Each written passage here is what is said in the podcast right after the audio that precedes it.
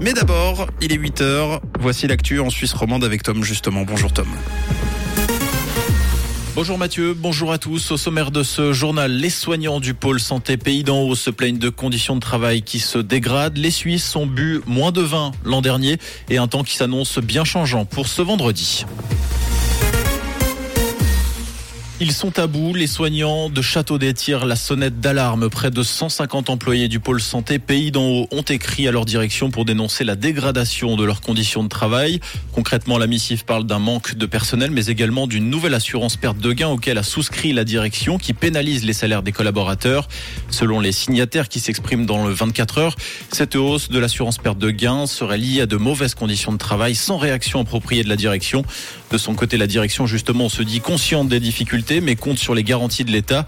L'État qui a déjà soutenu l'hôpital à hauteur de 35 millions entre 2017 et 2022. Les Suisses ont bu moins de vin, mais plus de vin local l'an dernier. C'est ce qui ressort du dernier bilan de l'Office fédéral de l'agriculture.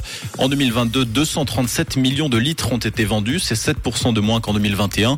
En revanche, la part de la consommation de vin suisse est de plus en plus importante. Elle est passée de 35 à 37%.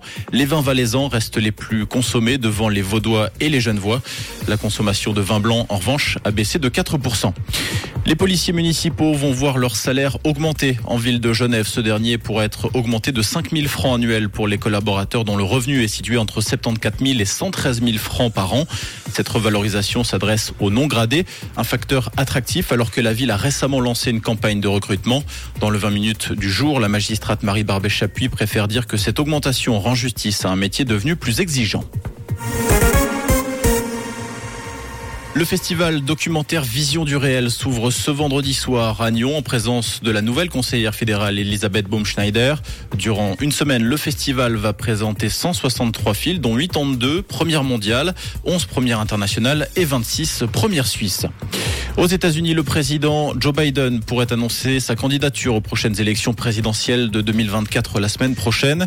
Le Washington Post avance la date du mardi 25 avril qui coïncide avec celle de son annonce de 2019. Cette campagne pourrait débuter avec la publication d'une vidéo. Hockey sur glace, Genève Servette s'est rebiffé lors de l'acte 4. Le GSHC s'est imposé après prolongation face à Bienne. Victoire 3-2 pour Genève qui recolle à 2-2 dans la série finale. Le cinquième acte se déroule samedi soir au Vernet.